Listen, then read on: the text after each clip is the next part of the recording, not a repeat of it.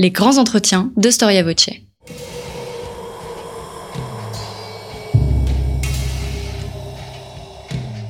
Une émission de la rédaction de Storia Voce.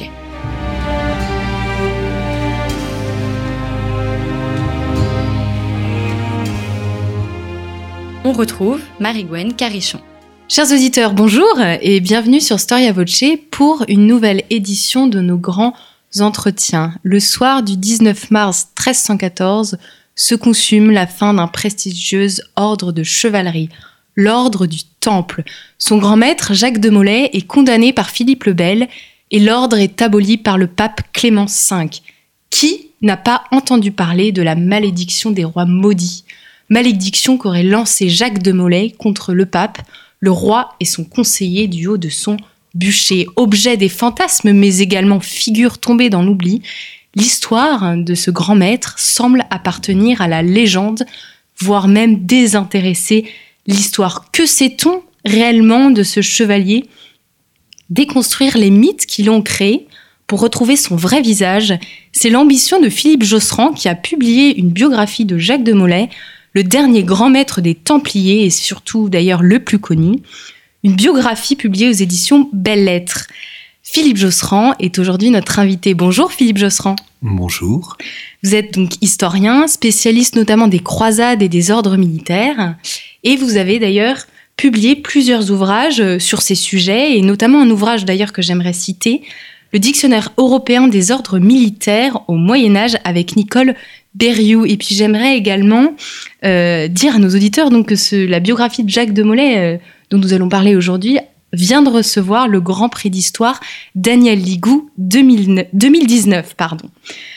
Philippe Josserand, euh, c'est intéressant dans votre introduction, vous commencez par afficher cette volonté de tout d'abord déconstruire le mythe de Jacques de Molay. Et d'ailleurs, votre, votre livre suit un plan un peu particulier dans cette optique. Il y a autant de mythes que cela qui entourent cette personnalité? Oui, Jacques de Molay, c'est un personnage qui est un peu encombré par le mythe, qui en est presque saturé au point que l'on peut dire que c'est un inconnu célèbre dans l'histoire. C'est un nom.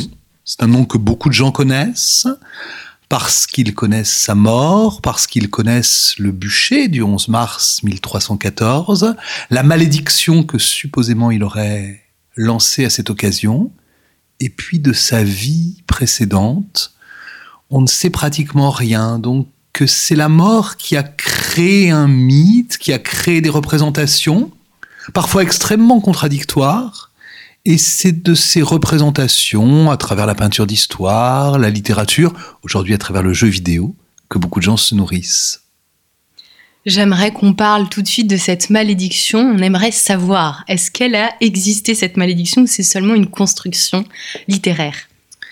Alors cette malédiction n'a pas été lancée par Jacques de Molay lorsqu'il meurt sur le bûcher. Il en appelle au jugement de Dieu, ce qui est parfaitement conforme, je dirais, avec l'esprit chrétien du temps, mais ce qui est en même temps une manière euh, d'appeler au jugement de l'histoire et au jugement de la postérité. Et c'est à partir de ce jugement de l'histoire, de ce jugement de la postérité auquel il avait appelé, que l'on développe au XVIe siècle l'idée qu'il aurait maudit le roi et le pape.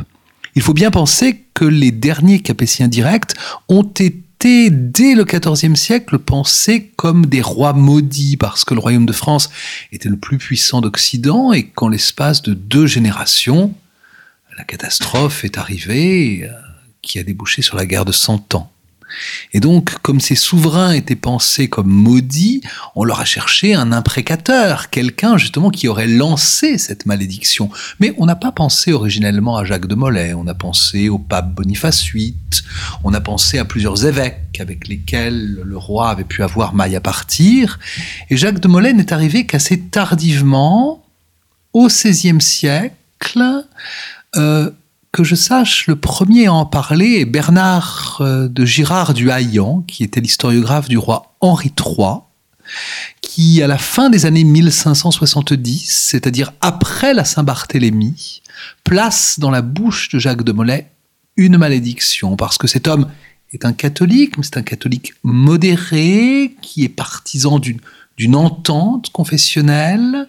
Et évidemment, la Saint-Barthélemy a, a, rompu les digues en quelque sorte. Hein.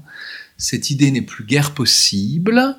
Et donc, avec d'autres, avec un certain nombre de protestants, il utilise la figure de Jacques de Molay, condamné par le pape, condamné par le roi, pour en quelque sorte euh, attaquer le souverain et peut-être aussi l'Église de son époque. Un certain nombre de penseurs protestants ont eu tendance à voir à cette époque-là en Jacques de Molay un, ancêtre putatif, hein, parce qu'il s'était heurté avant eux au roi de France et à l'Église. C'est à partir de ce moment-là que la malédiction est née, et puis elle a grossi, et à partir, je dirais, de la fin du XVIIe et du XVIIIe siècle, elle est devenue un lieu commun que l'on a exploité ensuite de mille manières et sur des supports très différents. Et alors le mythe euh, de Jacques de Molay a pris un nouvel essor au XIXe siècle, et euh, ce que vous expliquez dans votre ouvrage, c'est que c'est devenu un héros, euh, alors qu'au Moyen Âge, il avait été banni. On en a fait finalement. Qu'est-ce qu'on en a fait comme sorte de héros? Oui, Jacques de Molay a été récupéré au XVIIIe siècle par un certain nombre de courants politiques et de courants de pensée qui flétrissaient l'absolutisme royal et la toute-puissance de l'Église. La franc-maçonnerie est un des principaux courants qui se sont réclamés de Jacques de Molay. Tous les francs-maçons ne se sont pas réclamés de lui à l'époque, mais beaucoup l'ont fait en voyant un petit peu comme les protestants l'avaient fait avant eux, en Jacques de Molay, un héros de la liberté, un héros vaincu, magnifique mais vaincu, et évidemment avec le début du 19e siècle et l'époque romantique, eh bien, ce héros vaincu a pris une couleur toute particulière, et on observe qu'en quelques années, hein, au tournant du consulat et de l'Empire. Une pièce de théâtre, aujourd'hui bien oubliée, Les Templiers de Renoir, qui a été la plus célèbre à l'époque, la plus applaudie, a porté les Templiers en scène, Jacques de Molay, et son bûcher, et que cette pièce de théâtre a été imitée dans des vaudevilles, dans des parodies, dans mille choses, et qu'elle a donné lieu aussi à une peinture d'histoire. Fleury Richard, un peintre lyonnais, que l'on dirait aujourd'hui troubadour, s'est saisi de cette thématique, et là encore, il a produit au salon un tableau qui a eu infiniment de succès, et que l'impératrice Joséphine avait acheté pour installer dans sa galerie personnelle à la Malmaison.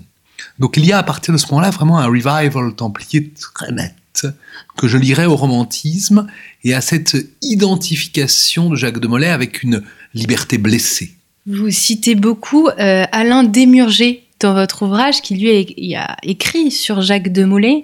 Il commence euh, son livre en se demandant euh, ce qu'on connaît sur Jacques de Molay.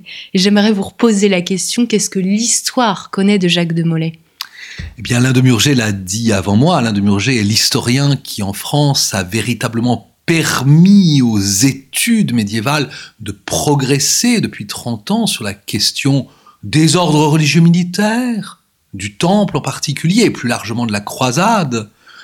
On lui doit infiniment, et comme beaucoup d'historiens de ma génération, je lui dois beaucoup. Et Alain de Murger, en réfléchissant à Jacques de Molay, avait constaté que sur les deux tiers de sa vie, pratiquement, on ne sait que très peu de choses. Et donc j'ai décidé d'aller fouiller les archives pour essayer de mettre au jour des documents qui, s'ils ne nous parlent que rarement de lui, peuvent nous renseigner sur son milieu, sur le groupe social dont il émanait, et mieux nous aider à comprendre finalement eh bien, le parcours de ce jeune chevalier originaire de l'actuelle Franche-Comté à l'intérieur de l'ordre du Temple où il a milité plus d'un quart de siècle avant d'en devenir le grand maître au printemps 1292.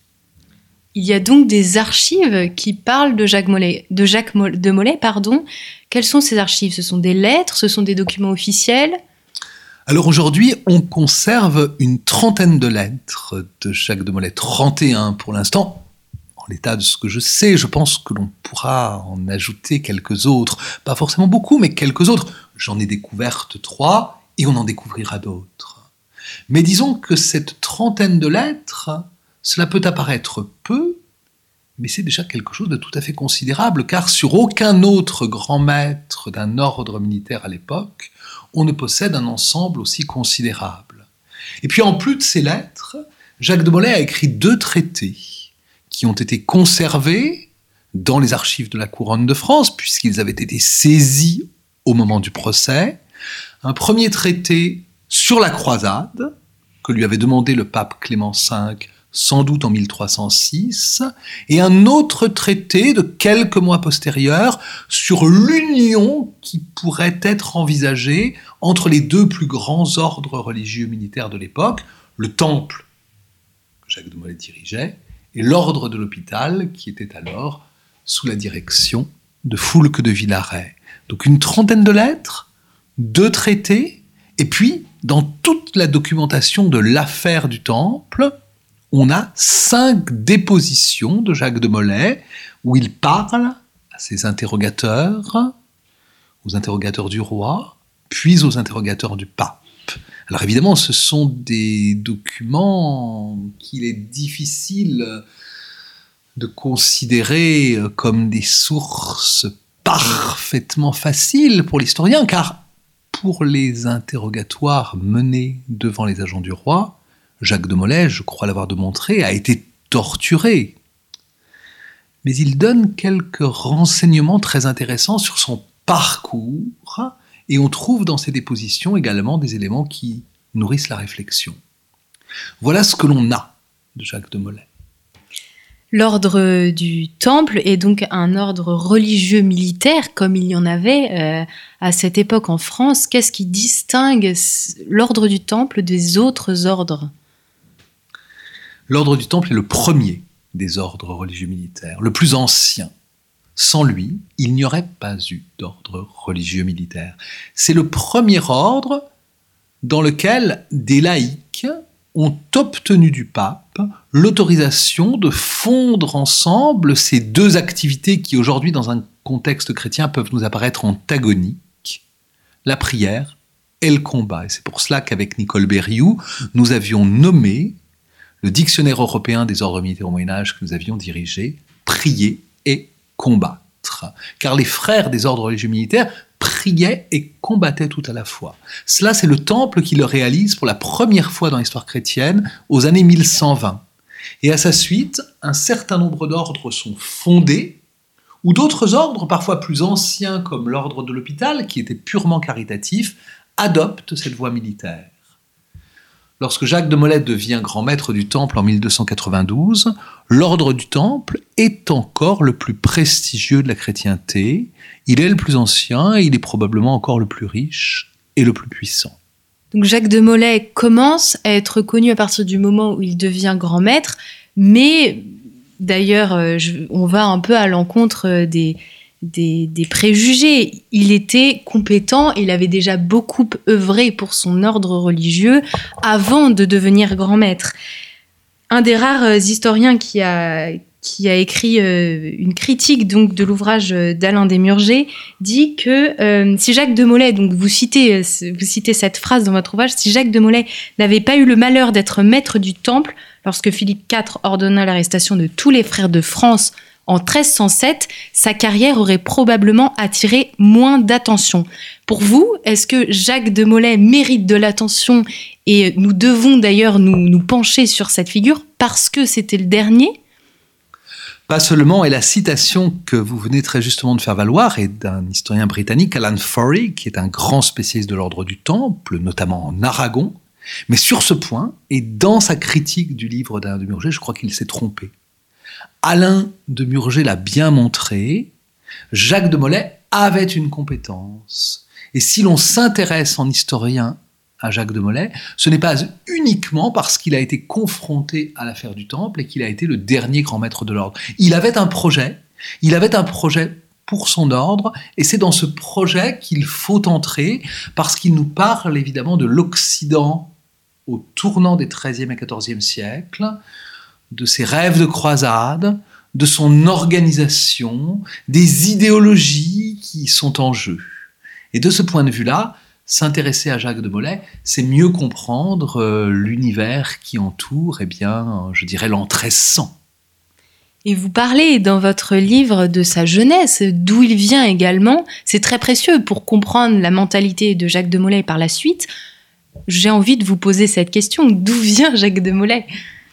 Oui, on ne savait pas vraiment d'où venait Jacques de Molay, et grâce à un travail d'archives mené en particulier dans les dépôts de l'Est de la France, j'ai pu véritablement retrouver et identifier un certain nombre d'acteurs du lignage chevaleresque dont il est issu.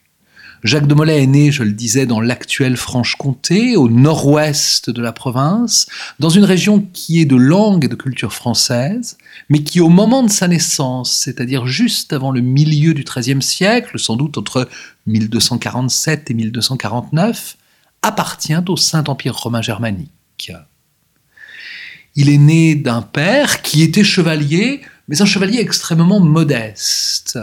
Et j'ai pu identifier une dizaine d'actes, ce qui n'est pas rien, sur ces chevaliers de Mollet qui apparaissent à l'extrême fin du XIe siècle, qui s'affirment à la fin du XIIe siècle, et que l'on connaît assez bien au siècle suivant, à travers notamment Girard de Mollet, qui était le très probable père de Jacques.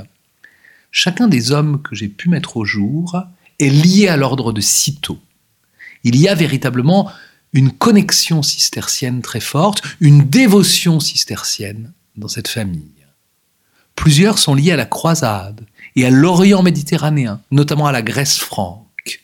Et vous voyez que lorsque l'on ajoute sitôt l'Orient méditerranéen et la croisade, on n'est pas très loin de parler de l'ordre du Temple, et même si je n'ai pas pu trouver de Templiers dans le lignage de Mollet, s'il n'y a donc pas a priori de tradition familiale d'entrer au Temple dans ce lignage, bien des éléments de la formation de Jacques de Molay le disposaient à entrer au temple, à se battre pour sa foi, et d'ailleurs, lorsqu'il parle au commissaire du pape qui l'interroge, il rappelle que dans sa jeunesse très lointaine, il avait été désireux de faire la guerre et de s'employer militairement contre les ennemis de la foi. Il est véritablement dans ce contexte-là, et cette famille de la petite noblesse est représentative d'infiniment d'autres, pour lesquels Jérusalem conservait une valeur très forte, même si elle avait été perdue par les Latins depuis 1244. L'engagement de Jacques de Molay, il est, très cohérent par rapport à la mentalité de l'époque où la prière en fait se complète euh, euh, du combat et que se battre contre les hérétiques euh, est nécessaire si on veut aussi gagner son paradis. Il y a vraiment cet emboîtement des deux paramètres que Jacques de Molay va vouloir mettre en application. Euh, comment est-ce qu'on devient templier? Je crois que vous avez raison. Cette intrication est tout à fait essentielle, et c'est cette intrication qu'il vivait qui l'a amené à vouloir entrer au temple.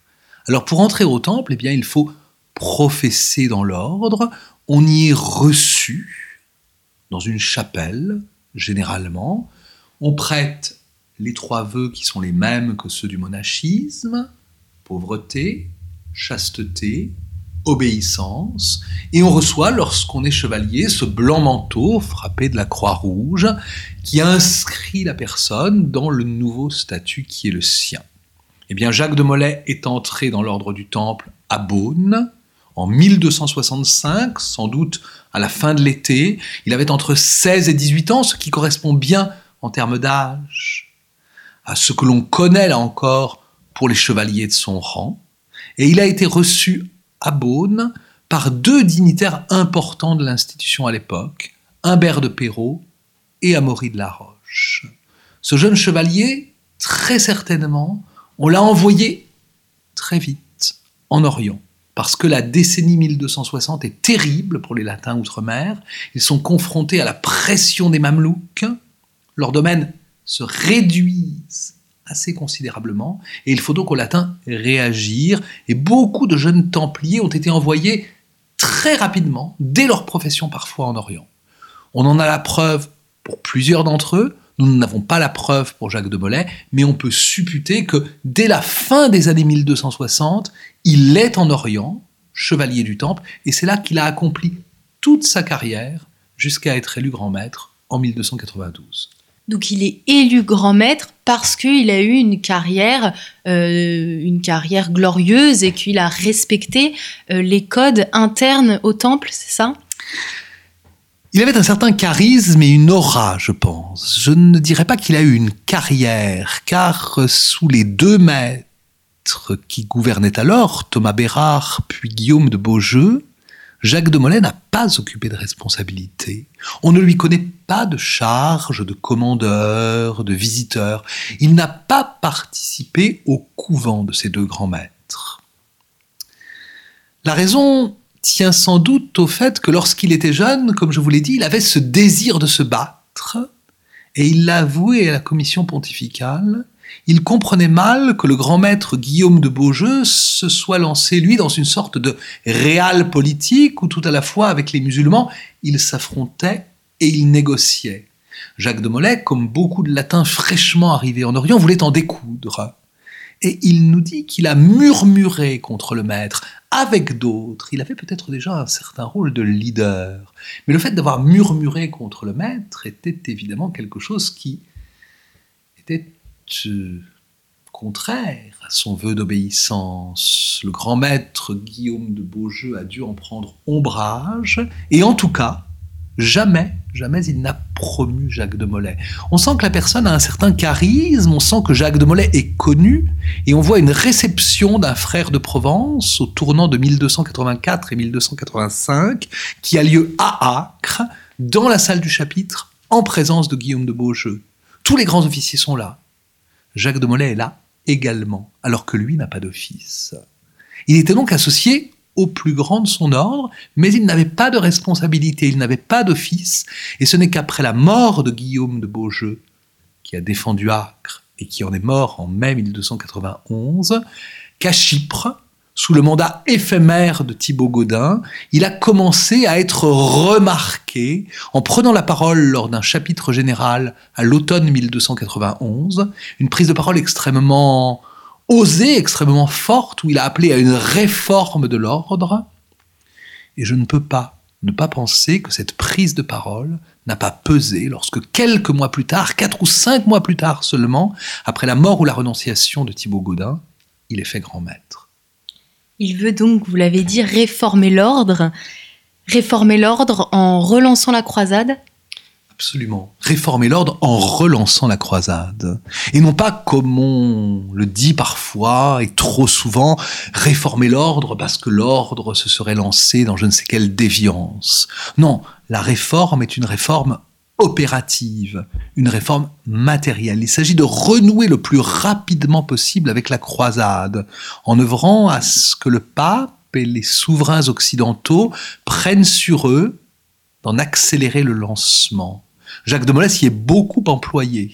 Et comme tout ne dépendait évidemment pas de lui, puisque la croisade dépend du pape et des souverains, dans l'attente de leur décision, eh bien, il a essayé de faire en sorte que les provinces du Temple soient les plus solidaires entre elles, et que les provinces d'Occident, notamment d'Europe, depuis le Portugal jusqu'à l'Empire, depuis l'Irlande jusqu'à l'Italie méridionale, soient liées très efficacement à l'Orient latin et en particulier à Chypre, puisque des envois très réguliers, que les historiens nomment des responsions, étaient réalisés. On envoyait des hommes, on envoyait des vivres, on envoyait des armes, on envoyait bien sûr du numéraire et on envoyait même des chevaux dans des navires qui étaient construits à dessein et où l'animal pouvait être suspendu pour affronter la traversée. Certains euh, historiens, euh, certaines on peut imaginer que l'ordre est tombé parce qu'il n'avait plus de raison d'être. Vous vous opposez à cette idée? Oui, tout à fait. On écrit encore, et là on aussi beaucoup trop souvent à mon sens, qu'après 1291, l'ordre du Temple n'a plus de raison d'être parce que la croisade est une idée morte. Eh bien non. La croisade n'a jamais été aussi nécessaire précisément pour les latins qu'après 1291. On sait que de très nombreux traités de croisade ont été écrits dans le demi-siècle qui a suivi la chute d'Acre. C'est même pratiquement un genre littéraire à l'époque on aspire à une croisade, on aspire à recouvrer Jérusalem. Et lorsque Jacques de Molay, par exemple, dans le traité de croisade dont je parlais, écrit à Clément V, il lui dit qu'il espère que la ville sainte sera recouverte tempore estro de, de votre temps. Pour lui, c'est quelque chose qui se joue à l'échelle de quelques années, peut-être d'une décennie, mais c'est quelque chose qu'il est possible d'atteindre. l'Occident a continué à travailler à la au tournant des XIIIe et XIVe siècles. Et dans ce but-là, les ordres religieux militaires étaient absolument nécessaires. On a parlé parfois de les unir, on a parlé de les réformer. Aucun traité ne prétend se passer d'eux. Ce serait une folie. On sait bien que dans les dernières années de la présence latine en Terre Sainte, ce sont les ordres religieux militaires du Temple, de l'hôpital et l'ordre teutonique à un moindre degré qui étaient les vrais maîtres de l'Orient latin. Et c'est à travers eux que la reconquête, si elle doit s'opérer, peut s'opérer. Donc véritablement, le Temple n'est pas une chose morte. Il s'agit de lui donner la plus grande efficacité, de travailler à son profit, de travailler aussi à son indépendance. Et c'est à toutes ces choses que Jacques de Molay s'est employé pendant les 15 ans de son gouvernement, entre 1292 et 1307. Comment expliquer alors, quand on voit que le Temple, et plus particulièrement Jacques de Molay, œuvre non seulement pour l'inchrétienté, mais pour que euh, la France finalement euh, rayonne et que l'Église gagne du territoire, comment expliquer sa condamnation? L'affaire du Temple, évidemment, nous pose problème. Et Julien Théry, qui est un jeune historien français et qui est le meilleur spécialiste aujourd'hui de ce que l'on peut appeler le procès du Temple, a commencé à faire remarquer il y a à peu près dix ans que cette affaire avait été lancée pour des raisons totalement extérieures à l'ordre du Temple et aux Templiers. Je crois qu'il faut lire et relire ce qu'a écrit Julien Théry à ce sujet-là, et on n'en a pas encore pris la pleine mesure. L'affaire du Temple, elle a été voulue par le roi de France, Philippe le Bel, dans le cadre du conflit qui l'opposait à la papauté, à Boniface VIII, et même dans une certaine mesure encore à Clément V. Le roi se voulait en effet, en France, le vicaire du Christ. Or, le vicaire du Christ, à son époque, depuis mille ans en Occident, c'était le pape. La confrontation entre le roi de France et le pape était inévitable, elle a été extrêmement violente, on le sait dans les derniers mois du pontificat de Boniface VIII, avec ce que l'on a appelé l'attentat d'Anani en 1303. Et c'est dans ce contexte d'affrontement entre la monarchie française et la papauté que les légistes du roi Philippe le Bel lui ont suggéré, à partir de 1305-1306, d'attaquer le temple. Car attaquer le temple, c'était attaquer le pape. Et c'était aussi sans doute parce que le temple était lié à Jérusalem, lié au temple de Salomon, lié au lieu de l'alliance ancienne, pouvoir nouer une autre alliance, une alliance nouvelle avec son peuple, dont il se prétendait eh bien, le garant, non seulement en termes matériels, mais spirituels. Le temple est donc mort, assassiné, dans une histoire et dans une confrontation qui n'était pas liée à lui, mais qui opposait deux acteurs formidables, la monarchie française et la papauté. Et dans cette lutte, les Templiers ont été tout à la fois les, objets et les victimes. Le procès du Temple ne nous dit donc rien d'une éventuelle impopularité de l'ordre. Il faut cesser de penser que l'ordre était impopulaire. Dans le livre, j'ai eu l'occasion d'insister sur infiniment de témoignages qui montrent très exactement le contraire et qui montrent que dans la noblesse, mais également dans le clergé, et dans le peuple, les Templiers étaient hautement considérés jusqu'en 1307. Comment alors, notamment les Français, mais également tous les, chrétiens, perçoivent-ils cette condamnation? Est-ce qu'ils sont révoltés? Est-ce qu'ils sont résignés? Est-ce qu'on cherche à sauver les Templiers? Alors, il n'y a pas à proprement parler, ou en tout cas pas tout de suite, de condamnation. Il y a ce geste considérable qui est l'arrestation des Templiers du Royaume de France. Philippe le Bel avait lancé contre les Templiers un certain nombre de rumeurs, les accusant d'hérésie, qui était le crime le plus terrible à l'époque, celui dont on ne pouvait pratiquement pas se sauver. Il avait fait cela, je le disais, pour flétrir le pape et pour attaquer le pouvoir du Saint-Siège.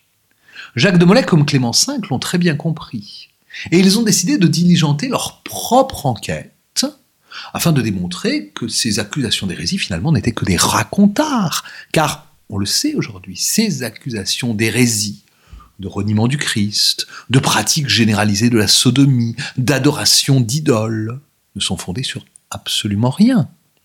Le pape et Jacques de Molay décident donc qu'à l'été 1307, d'enquêter. Le pape lance une enquête sur l'ordre du Temple, avec l'idée sans doute eh bien, de l'innocenter et de le blanchir. Le roi ne peut évidemment pas y consentir. Que fait-il? Il prend le pape et le grand maître du Temple de vitesse. Il lance sa propre procédure. Une procédure absolument illégale, infondée en droit. Et en vertu d'un ordre secret arrêté le 14 septembre 1307, il fait arrêter tous les Templiers de son royaume au matin du 13 octobre 1307. Certains Templiers ont échappé, on le sait, probablement davantage qu'on ne l'a longtemps pensé. Mais des centaines de Templiers ont été saisis lors de ce qu'il faut bien considérer être une opération de police remarquablement réussie. L'opération de police était sans doute réussie, mais elle était totalement illégale. Et le roi, naturellement, craignait la réaction du pape, qui aurait pu l'excommunier, voire placer le royaume en interdit. Il fallait donc que le roi convainque, convainque qu'il avait raison. Et il n'y a qu'un moyen de le faire, c'est d'obtenir des aveux. D'où le déclenchement d'interrogatoires extrêmement serrés dès les jours suivants, recourant massivement à la torture, et qui arrive dès la fin du mois d'octobre 1307 à des aveux. Les Templiers, pour beaucoup, en France, avouent avoir renié le Christ. La plupart ne vont pas plus loin, et Jacques de Molay n'ira jamais plus loin. Certains, peut-être davantage torturés que d'autres, ont avoué l'adoration d'idoles, la pratique de la sodomie, que sais-je encore. Mais le reniement du Christ suffisait pour constituer le crime d'hérésie. Et le roi a beau de dire au pape, je vous l'avais bien dit, je vous l'avais bien dit, ces hommes sont coupables, et c'est moi qui protège la foi que vous devriez, vous, élus de Dieu, protéger. C'est donc le pape qui se trouve placé en position délicate. Et pour se rétablir, il n'a qu'un seul choix, c'est d'internationaliser l'affaire. Philippe le Bel a attaqué en France, mais il a totalement échoué à convaincre les autres rois du bien fondé de sa position. Clément V décide donc de faire arrêter les Templiers dans l'ensemble de l'Occident chrétien, afin que l'on puisse juger de leur culpabilité ou de leur innocence. Il reprend en quelque sorte la main, mais il reprend la main en étant obligé de consentir à ce que les Templiers soient arrêtés. Et là, on entre à partir de l'hiver 1307 et durant les six premiers mois de l'année 1308 dans un bras de fer terrible entre le roi de France et le pape, où Philippe le Bel, en jouant de tous les arguments qu'il pouvait avoir, va réussir à faire céder le pontife sous la menace, à travers le chantage, et notamment le chantage d'instruire un procès contre la mémoire de son prédécesseur Boniface VIII, afin que le pape lâche prise et consent à ce que la procédure contre les Templiers prenne une forme légale et débouche sur une accusation. Et c'est de cette procédure qu'un concile général de l'Église est appelé à juger, lequel s'est réuni à Vienne à partir de 1311. Est-ce qu'on peut dire que le pape Clément V avait donc totalement conscience de l'illégalité de la procédure? Absolument. Absolument, il avait conscience de cette illégalité et il essaie de reprendre la main en, en internationalisant l'affaire, comme je vous le disais. Mais si le droit est de son côté, la force est du côté du roi. Le roi a mobilisé son opinion à travers les États généraux, il a mobilisé l'Université de Paris, et puis il a fait peser sur le pape, qui à l'époque en plus se trouvait à Poitiers au début de l'affaire, une menace armée une menace politique, voire idéologique. Clément V s'est donc trouvé dans un rapport de faiblesse qui l'a amené à sacrifier l'ordre du temple à son corps défendant sans doute, afin de préserver son propre pouvoir et celui de l'Église. Et Jacques de Molay, lui, n'a cessé de défendre le temple et, euh, et d'essayer de prouver l'innocence de ces Templiers? Jacques de Molay, en effet, a cherché à défendre le temple autant qu'il l'a pu. Sous la torture, il avait avoué. Il a avoué le 24 octobre 1307 sous la torture et toujours ses aveux lui ont été opposés. Mais il a cherché à s'en déprendre. Et lorsque le pape envoie auprès de lui, autour de Noël 1307, deux cardinaux, alors Jacques de Molay, dans des conditions d'ailleurs extrêmement spectaculaires, se rétracte. Il proclame l'innocence de l'ordre et montre d'ailleurs dans une église parisienne les tortures qu'il a subies. Le coup est fort, mais évidemment le roi ne l'entend pas de cette oreille. Il replace le grand maître à l'isolement. Il l'enferme ailleurs qu'à Paris, là où sans doute évidemment il fera moins de bruit, le transfère à Corbeil et obtient que Jacques de Molay, sous la torture ou par le biais de privation, on ne sait pas, revienne à ses aveux originels. Et ces aveux, Jacques de Molay les confirme devant la commission pontificale et devant les cardinaux envoyés pour l'interroger à l'été 1308. S'il le fait, c'est avant tout, à mon sens, pour être remis au pouvoir de l'Église, pour échapper au roi et à ses sbires. Les cardinaux le lui ont laissé entrevoir et c'eût été la logique. Mais là, il est en quelque sorte joué et s'il confirme ses aveux, il n'est pas pour autant remis aux mains de l'Église. Il reste en prison et lorsque la commission pontificale se réunit en 1309, il est encore dans les prisons du roi. Et c'est là qu'il commence à comprendre sans doute que la défense euh, en justice lui est pratiquement impossible, que la marge est beaucoup trop étroite pour qu'il puisse s'en sortir, lui, et, je dirais, préserver son ordre.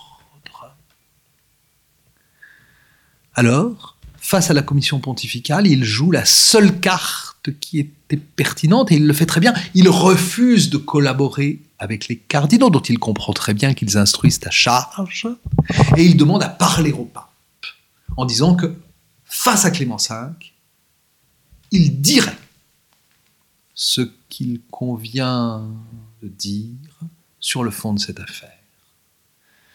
Naturellement, le roi de France n'a jamais laissé Jacques de Molay rencontrer Clément V, et Clément V, qui était en situation délicate face au roi de France, n'était sans doute pas très désireux de rencontrer Jacques de Molay. Donc Jacques de Molay, dans sa prison, commence à comprendre eh bien, que cette euh, comparution devant le pape qui était son ultime espoir, n'interviendrait jamais. Et donc, face à la commission pontificale, il en appelle déjà au jugement de Dieu, et c'est ce qu'il reprend au matin du 11 mars 1314, lorsque les cardinaux de Clément V viennent lui annoncer sa peine, viennent lui annoncer qu'il est condamné à la prison à vie, eh bien, De Rechef, le grand maître, en appelle au jugement de Dieu disant que Dieu, à la fin, reconnaîtra qui était bon et qui était mauvais. C'est une manière d'appeler au, jugement de la postérité et de l'histoire. Il sort donc là définitivement d'une stratégie de défense judiciaire. Il passe dans l'extra-judiciaire. Ce faisant, il sait très bien qu'il est considéré comme relapse et qu'il est voué au boucher. Mais il décide de faire passer sa défense sur un autre terrain, un terrain que nous dirions aujourd'hui mémoriel, en quelque sorte. Les sources du XIVe siècle n'utilisent évidemment pas un tel terme, mais c'est de cela dont il s'agit. On quitte ici le terrain judiciaire, et de manière finalement très intelligente, Jacques de Molay adopte un parti pris mémoriel qui n'était pas si infondé lorsque l'on voit que depuis les XVIIIe et XIXe siècles, de plus en plus, raison lui a été rendue et ce d'ailleurs dès le Moyen Âge, puisque vous proposez de très belles illustrations dans votre livre, dont une enluminure où l'on voit euh, Jacques de Molay, euh, à qui l'on a percé le côté droit. Donc, pour évidemment un chrétien, euh, la référence est évidente. Jacques de Molay est associé au Christ. Donc, en fait, dès sa mort, on commence à regretter un peu sa condamnation?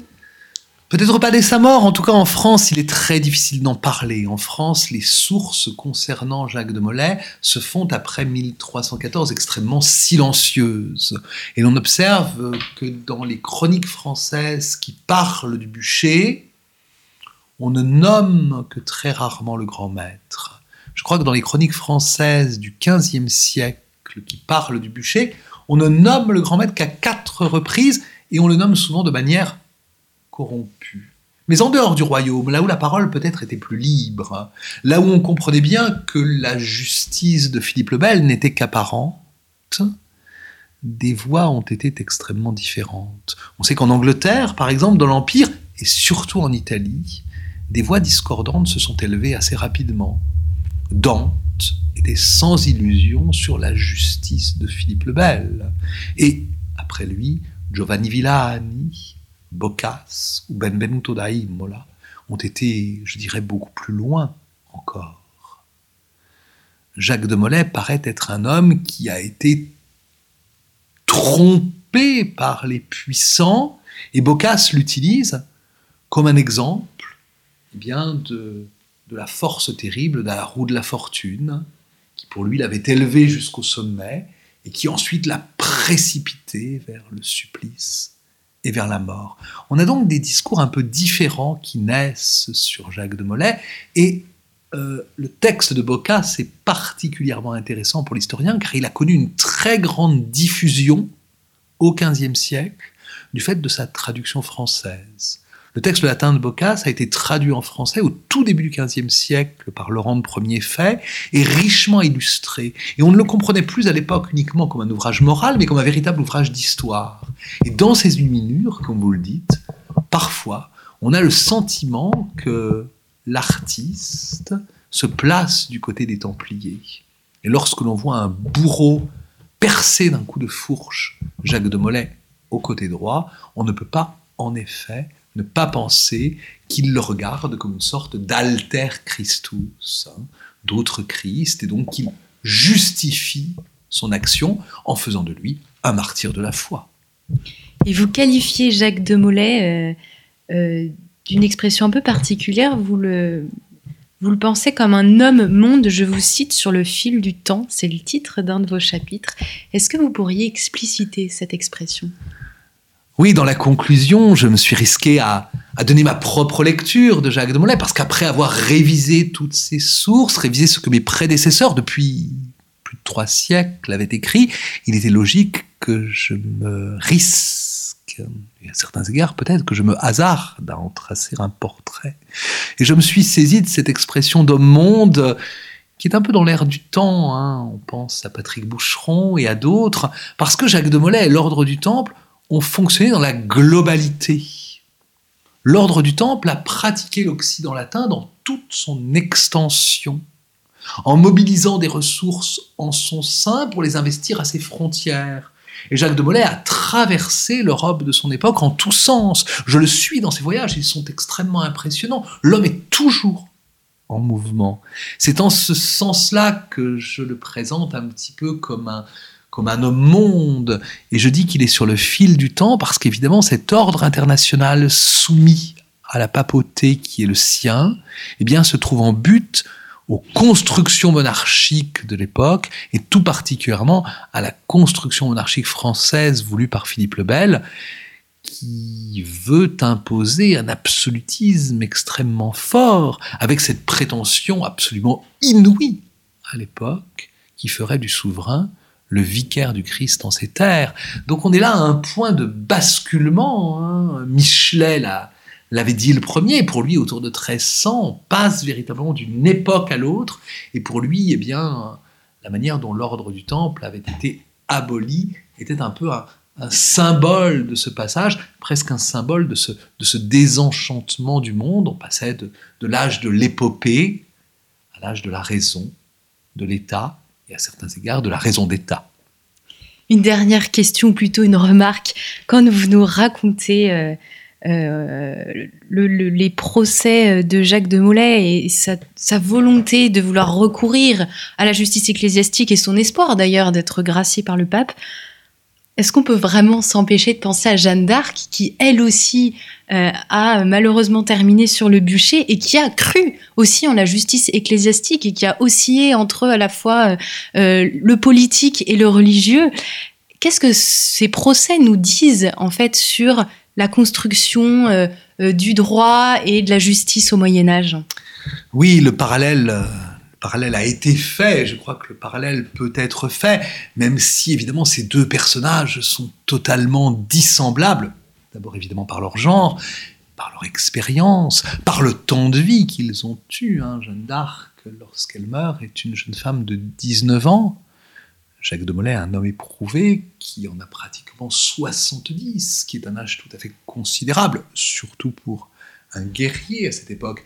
Mais l'un et l'autre, en effet, ont fait l'expérience douloureuse dans leur corps, dans leur chair, de cette justice d'Église et de cette justice d'État euh, qui peut tout à fait broyer l'individu. Et avec le procès du Temple, et une dernière fois je me référerai à Julien Théry, on est à la racine de ces procès théologico politiques qui se mettent en place afin de faire prévaloir la supériorité de l'État, la raison royale, la force de cet État royal qui ne répugne finalement à, à aucun arbitraire. Il faut le dire et le redire, à la différence de bien des procès iniques qui l'avaient procédé. Il y en a eu depuis l'Antiquité des procès iniques le procès des Templiers n'est fondé sur rien de vrai.